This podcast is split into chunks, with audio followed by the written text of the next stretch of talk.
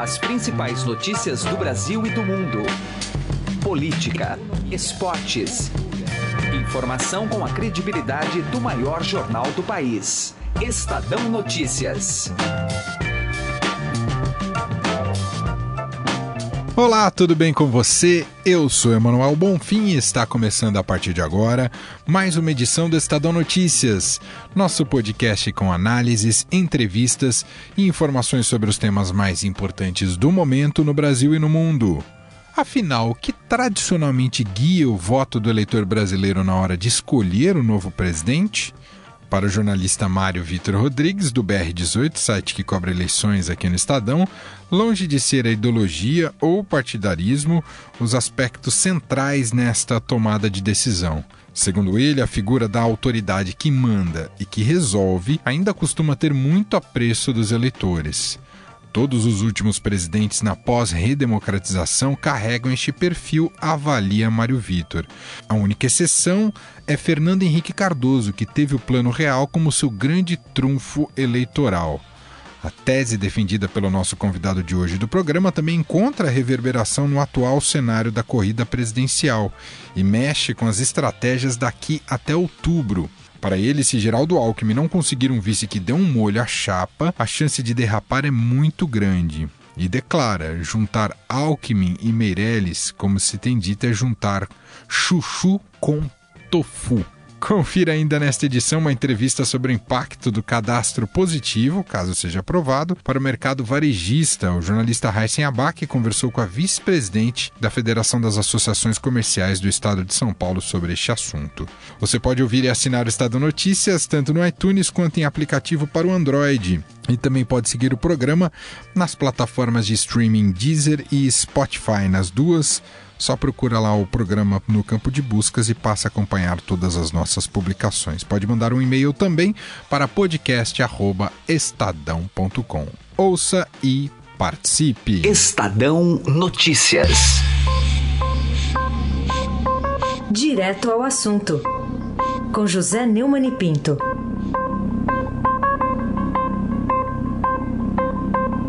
É, caiu como uma bomba essa notícia. O americano Matias Spector, que escreve em jornais brasileiros, é, descobriu uma documentação divulgada pela Central Intelligence Agency, a CIA dos Estados Unidos, uma notícia da história do Brasil recente e da mais alta relevância.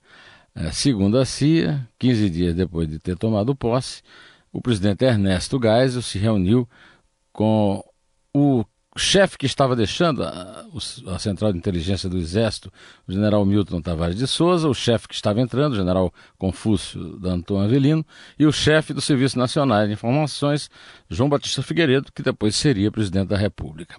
Na reunião, segundo a CIA, está no computador da CIA, está circulando pelo mundo, o general Milton perguntou ao presidente Geisel se ele seguiria a política de execuções de perigosos subversivos que tinha feito 104 mortes no governo anterior do general Emílio Médici. O Geisel pediu um tempo para pensar e no dia 1 de abril, é dia que a, a gozação leva como o dia da mentira, mas tem uma verdade terrível, né? E o Geisel autorizou a continuação da política de execução de subversivos perigosos e deu poder de vida ou morte, né? Aquele poder que os nazistas tinham na porta dos campos de concentração sobre a vida e a morte dos inimigos do regime militar. Essa notícia pesa sobre a história recente do Brasil, altera toda a versão é, cor-de-rosa da abertura política e muda muitos livros badalados a respeito da grande atuação pela volta da democracia dos generais Geisel, Golbery e João Figueiredo. Pasme, eu fiquei perplexo, mas a notícia é notícia até aí para você. José Neumann e Pinto, direto ao assunto. Estadão Notícias. Política.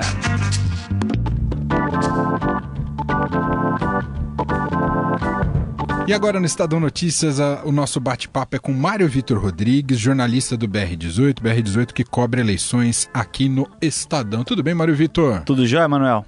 Bom, uh, um assunto que a gente queria. Claro, vocês estão acompanhando o tempo inteiro aí os rumos das eleições no país, e a gente estava até conversando fora do ar, e até trouxe o Mário Vitor por esse motivo aqui no programa, sobre essa, esse modelo de presidente que parte do eleitorado, grande parte do eleitorado gosta de se fidelizar, votar, que muitas vezes vai além de ideologia, de partido, e vai mais da figura do cidadão, a maneira como ele se coloca, Mário. Como é que nós temos essas pessoas nesse uh, panteão que foi colocado até agora aí dos candidatos, Mário? É, não, é, na verdade, na maioria das vezes não inclui ideologia, não inclui partido. Essa coisa de de partido X, partido Y, é mais recente, é, com essa dicotomia PT, anti-PT e, e a ojeriza que a própria esquerda nutre pelo PSDB. Mas, via de regra, o eleitor comum não está nem aí para isso, não acompanha a política, essa é a grande verdade. Uh, tampouco tem, tem uma ideologia assim definida. É, e, é, e, e, e, vota muito na persona, vota muito busca um personagem. Então, uh, enxergam o presidente como aquele cara que vai bater o escanteio e vai correr na área para cabecear. Não por acaso, a gente é, costuma reclamar bastante do nosso Congresso, e, e, e, repito, não é por acaso, é porque não lembramos em que vereador votamos, em que deputado votamos e tudo mais. A figura do presidente, daquele cara que é o cabeça da chapa, vírgula, do prefeito ou do governador, é a que chama mais atenção. E aí, uh, o ele, é, muito, é muito claro para mim que o eleitor brasileiro ele se identifica com um perfil específico. E qual é esse perfil? É o perfil do cara que fala mais grosso, do cara firme, do cara que tem uma postura ali de, de comandar e, e de, de bom, na verdade, você, se você olhar, hoje temos, temos o Jair Bolsonaro, temos o Ciro Gomes, tínhamos em grande, em grande uh, estima, segundo as pesquisas, o Joaquim Barbosa, todos os perfis que conversam com esse estereótipo que eu estou aqui desenhando. De pessoas histriônicas que falam e que acontecem, e, e soco na mesa e tudo mais.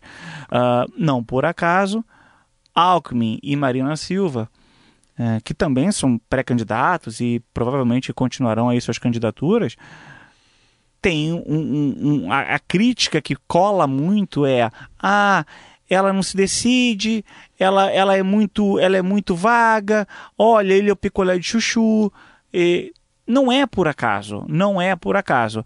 É, se formos um pouquinho mais atrás o Collor também tinha esse perfil. A história do caçador de marajás, né? É, o caçador de marajá. O Collor fazia aqueles discursos, às vezes do pescoço saltando, e gritava e tudo mais. Aí alguém vai dizer, mas Mário, e, e o Fernando Henrique Cardoso? Bom, o Fernando Henrique Cardoso tinha um cabo eleitoral ótimo, que era o Plano Real. Ali o brasileiro olhou para o bolso e falou, minha vida está melhor. E aí votou nisso, votou na continuidade daquele projeto. Uh, Lula, a própria Dilma mulher super forte, super firme. Tem inclusive uma, uma, uma, uma, um physique de rôle, vamos dizer, de uma mulher dura, né? né? A Dilma não é exatamente Teve franzina, a história da né? faxina, lembra? A coisa da faxineira, da gerentona. Gerentona, Era exato. gerente. Ela, ela, o, o, o, o, personagem criado em torno dela era esse. Ministra da Casa Civil e tudo mais, daquela que ia comandar. É a mãe né? Não era a mãe, Mãe Dilma. PAC, é, exato. É isso. Você então, está dizendo, Mário Vitor, que o postura, do, do ponto de vista de marketing político, a postura moderada para esse cargo do presidente da República, de quem aspira a ser presidente da República, joga contra é isso? Joga contra, joga contra. O eleitor médio, é claro, se o cara tiver uma, essa postura mais ponderada, mais, é, enfim, mais neutra, por assim dizer, mas mas se ele tiver um vice charmoso, tiver um partido assim assado, tiver um discurso que conecte com os anseios do povo, isso aí acaba saindo na urina. Mas é, é no primeiro impacto, na primeira impressão, eu não tenho a menor dúvida que não é, não é o viçareiro, não é o que o povão gosta de ver de cara. Não é. O brasileiro é engraçado você imaginar que o brasileiro, é, a gente pode dizer aqui, que ele tem um fetiche, tem um xodó por alguém que mande, por alguém que tome conta da situação. E aí é claro que isso flerta com, com questões bastante perigosas, né? Se a gente, olha, vou até, vou até aqui uh, mais atrás, é, historicamente, vamos lembrar aqui que o golpe de 64, a justificativa que os militares deram à época e que até hoje quem é a favor dos militares ainda usa, é a de que o golpe serviu para impedir um golpe comunista. É, e, e, e, muitas pessoas relativizam, dizem que não, mas veja, eles fizeram isso bem, fizeram isso aqui, assim, assado, ensopado. O brasileiro tem isso. Ele não acredita. A gente gosta muito de falar em democracia, é, mas na prática a gente quer que resolva. Entendi. A gente quer alguém entendi. com cajado que, olha, olha, é isso aqui, vai resolver, e se vai resolver, tá bom para mim. Quer dizer, tá na moda agora falar, ter um discurso liberal, de um Estado mínimo, mas na prática não, não é nada disso, ah, né? Esse discurso é um discurso de nicho.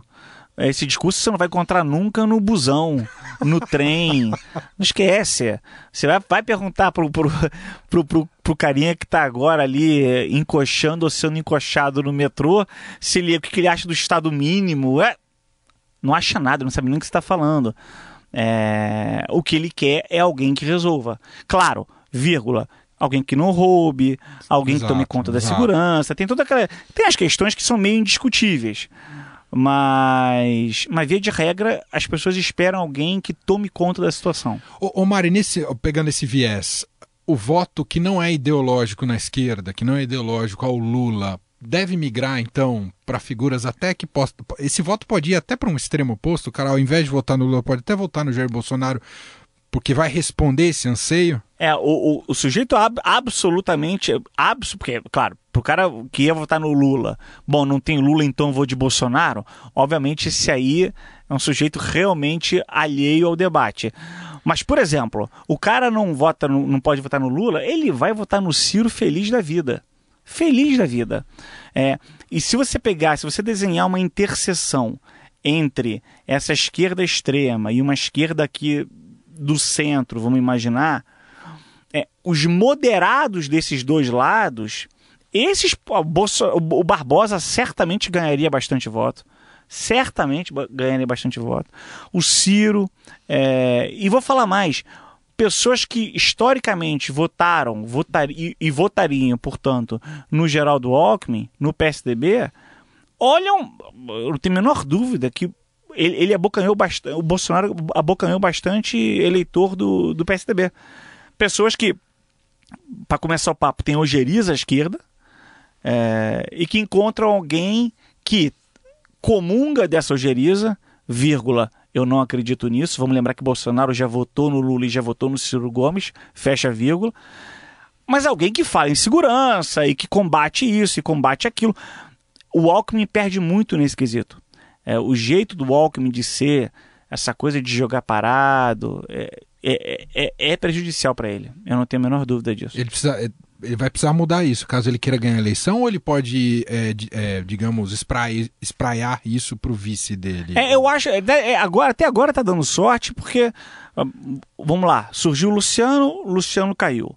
Surgiu Barbosa, desistiu. Então, as coisas estão caminhando para um rumo é, da mesma forma. do centro que está todo mundo com 1%, né? É, exato. Você vai ter uma galera que vai se reunir em torno do Ciro e uma galera que vai se reunir em torno do, do Alckmin. Do Alckmin. E aí você tem dois outros players que tem um certo peso. A Marina tem lá um, um, um público dela é, é cativo. Cativo. Né? O Bolsonaro vai ter o dele.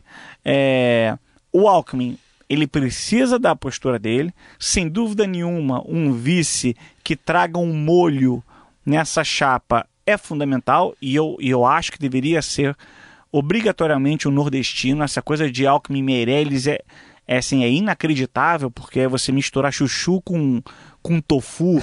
É, é uma coisa. Não, é sério, eu tô fazendo aqui uma analogia com comida, mas a grande verdade é: se o Alckmin não tem carisma, se o Alckmin é um sujeito um pouco, vamos dizer aqui, Opaco, insosso, né? ah, não vai ser o Meirelles que vai levantar essa bola, pelo amor de Deus. É claro que não vai ser. O nordestino médio olha para uma chapa Alckmin Meirelles, fala, bom, estamos sendo invadidos pelos extraterrestres. É, é, é tudo menos uma opção para candidato. Se você pega ali um nordestino para fazer uma parceria com o Alckmin, já melhora um pouco esse borogodó. Quem é? Não vejo. O ACM disse que não quer ser, o Mendonça, o Mendoncinha da educação também não parece ser. Você tem o Tasso Gereissati. Mas, mas perceba, não é a, a, uma figura que, que você. Ah, quando você pensa no nordestino, você não imagina, você não pensa no Tasso Gereissati. De jeito nenhum. Pois Tem é. toda a razão. Demais, Mário Vitor Rodrigues analisando um pouco mais com a gente aqui de cenário eleitoral e trazendo um pouco da reflexão sobre essa demanda do eleitorado que faz completamente sentido para esse período de campanha e a maneira como vão agir os candidatos a partir de então. Mário, obrigado aqui pela participação, a conversa, um grande abraço, hein? Abraço, Manuel, prazer foi o meu. Estadão Notícias. Economia. O comércio varejista espera maior oferta de crédito e redução dos juros ao consumidor com aprovação pela Câmara dos Deputados de mudanças no sistema do cadastro positivo. Acompanhe a conversa de Heisen Abac com a vice-presidente da Federação das Associações Comerciais do Estado de São Paulo, Adriana Flose. O nosso assunto agora é a aprovação pela Câmara dos Deputados do cadastro positivo com algumas mudanças em relação à lei de 2011 e vamos saber como é que vai funcionar, se bem que ainda depende de uma aprovação final que ficou para a próxima terça-feira, mas o texto base já foi aprovado pelos deputados. E sobre esse tema, vamos conversar com a Adriana Flose, vice-presidente da Federação das Associações Comerciais do Estado de São Paulo, a FACESP, que acompanhou de perto todas as negociações envolvendo esse projeto. É, Adriana, inicialmente, é, em relação à lei atual, é, que é de 2011, o que, que muda? Olha, muda porque é, a lei atual, cada consumidor tem que permitir que o nome dele seja incluído no cadastro positivo.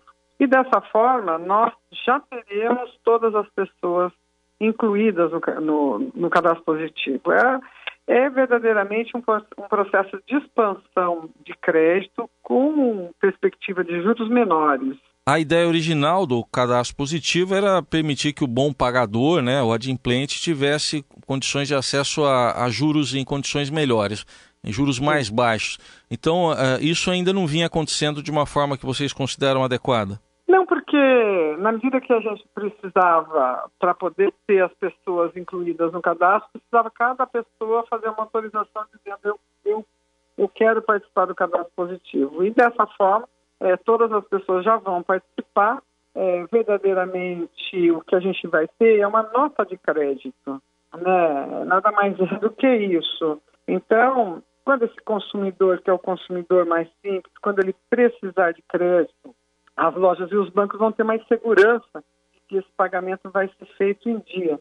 E isso significa juros menores. Na medida que você tem uma perspectiva de menos inadimplência, você tem juros menores. E atinge em especial esse consumidor de baixa renda, porque grande parte do consumidor que é desbancarizado, é, esse consumidor, ele paga a sua conta de luz, a sua conta de água, né, em dia.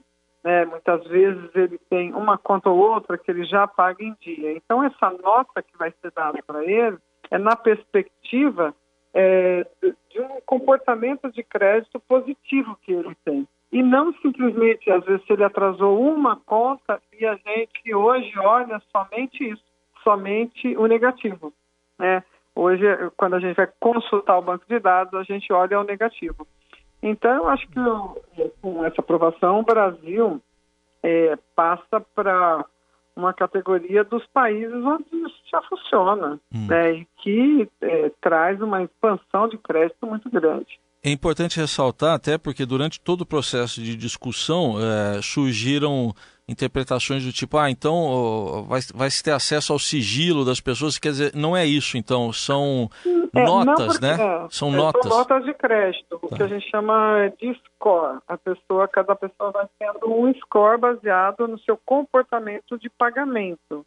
Então, as empresas, ou a companhia de água, de luz, ela não vai passar para a gente é, o que exatamente a pessoa faz, nós vamos ter acesso a, a, cada cartão de crédito e cada pessoa, não é nada disso, é passado o que o, o banco de dados né, dos birôs de crédito, no nosso caso o SCPC, tem é a informação de que aquele consumidor é um bom pagador, que ele paga a sua conta de água em dia, que ele paga a sua conta de luz em dia.